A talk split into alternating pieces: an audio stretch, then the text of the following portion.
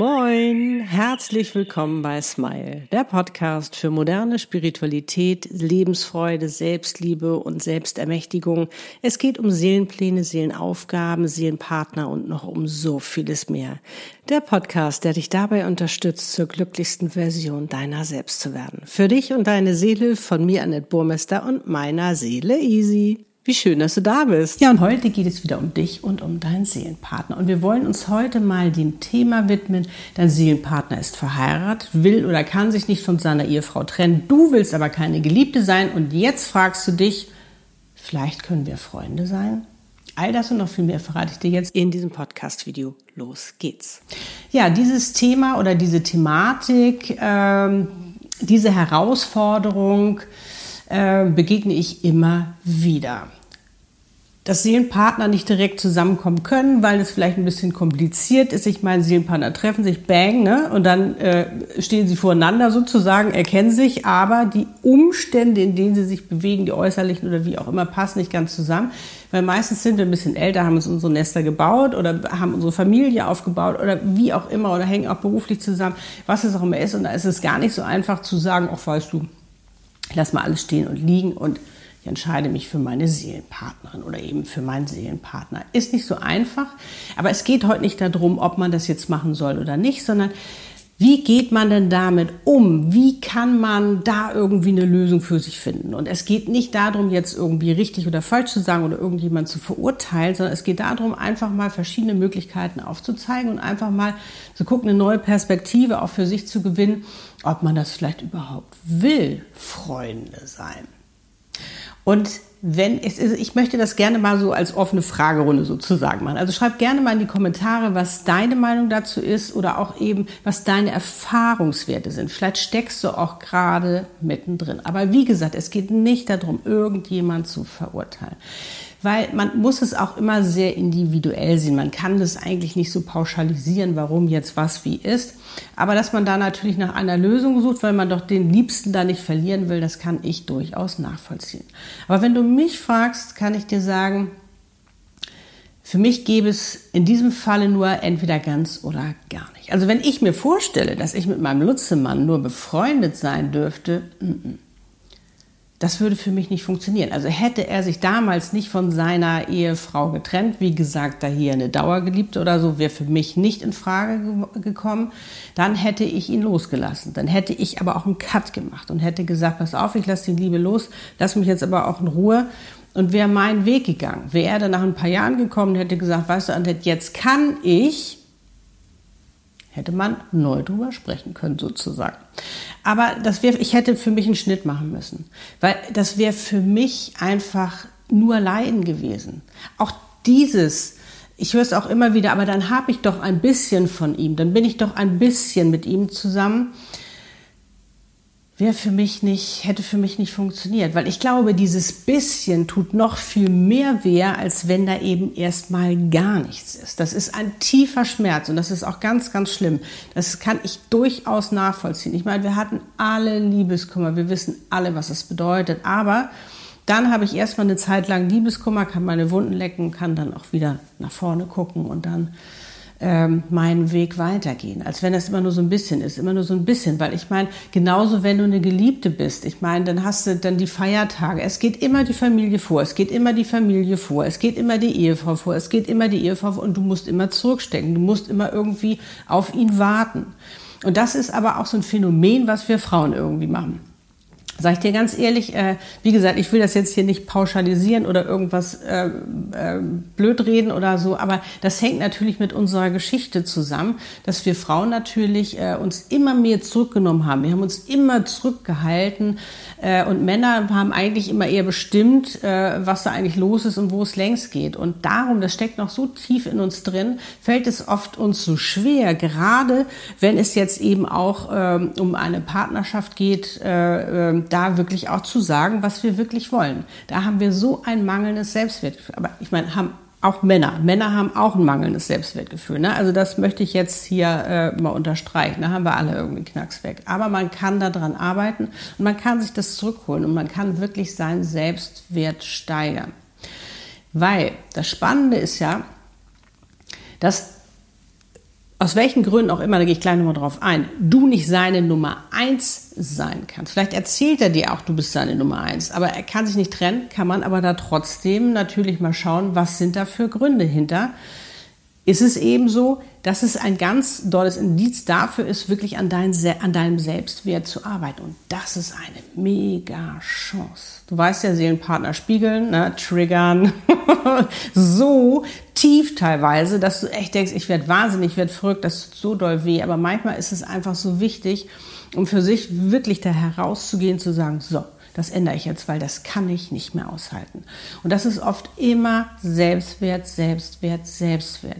Weil wenn du weißt, was du wert bist, kannst du das ganz anders verkörpern. Dann kannst du das ganz anders verhandeln in dem Sinne. Dann stehst du ganz anders da. Und so war das für mich auch damals. Das war für mich völlig klar. Ich wusste, was ich wert bin. Und wenn er das jetzt noch nicht kann, noch nicht sehen kann, noch nicht will, noch nicht annehmen kann oder wie auch immer, dann muss er damit zurechtkommen. Ich habe ihm natürlich auch geholfen in der Phase, wo es natürlich, wo er rumgeeiert ist und hier und da, das ist ganz klar, da nimmst du auch die Hand und hilfst und bist dann vielleicht erstmal die Geliebte, aber das darf nicht zu lange sein, weil sonst gewöhnt man sich auch dran. Wir Menschen sind Gewohnheitstiere sozusagen und dann kommt man da ganz, ganz schlecht wieder raus. Und ich muss auch sagen, nicht alle Männer, aber Viele Männer machen sich das, suchen einfach so den Weg des geringsten Widerstands. Die sitzen auch aus. Wie man das hinkriegt, verstehe ich nicht, aber das muss auch jeder für sich selbst wissen. Aber wenn man jetzt mal guckt, ähm, warum kann der sich nicht von seiner Ehefrau trennen? Vielleicht sind da ja auch noch Kinder. Das kann ja verschiedene Gründe haben. Das kann sein, dass er zum Beispiel, als er klein war, dass sich die Eltern getrennt haben und dass er für sich als kleiner Junge entschieden hat, das wird mir nie passieren. Und vor allen Dingen auch, wenn er jetzt noch Kinder hat, das möchte ich meinen Kindern nicht antun, weil das vielleicht eine Trennung war. Und ich glaube, früher waren die Trennungen einfach auch noch mal anders. Die hatten noch mal einen anderen Wert als heute. Beziehungsweise heute haben sie oft, sind sie wertvoller in dem Sinne, dass die Männer nicht sagen, ach weißt du, die Kinder interessieren mich nicht, sondern dass die Männer äh, sehr wohl daran interessiert sind, wie es den Kindern geht. Und das eben oft äh, sage ich mal, dann eben auch ein Grund ist, warum sie da eben nicht so einfach, klar, ist nicht witzig, ähm, sage ich mal, da rauszugehen und eine Familie zu verlassen in dem Sinne, aber man kann sich auch bewusst trennen. Und das ist, glaube ich, etwas ganz Neues, was wir jetzt eben auch lernen dürfen. Wir müssen nicht bis an unser Lebensende mit jemandem zusammen sein, wo wir gar nicht glücklich sind, sondern wir dürfen glücklich sein. Wir dürfen uns auch bewusst dafür entscheiden, aber wir müssen natürlich auch die Kinder abholen. Wir müssen ihnen eben auch die Sicherheit geben. Kinder wollen Sicherheit haben, dass es nichts mit ihnen zu tun hat und dass man sie trotzdem liebt und trotzdem für sie da ist und dass man auch etwas schafft, ein Modell, was eben auch funktioniert, ähm, so dass man eben auch mit seiner Seelenpartnerin zusammen ist. Und da muss man immer mal genau schauen, was sind die Gründe des Mannes? Warum kann er das nicht? Und oftmals ist es so, dass wir Frauen uns viel zu schnell damit zufrieden geben, dass der Mann sagt, ich kann mich nicht von meiner Frau trennen, aber ich will dich nicht verlieren.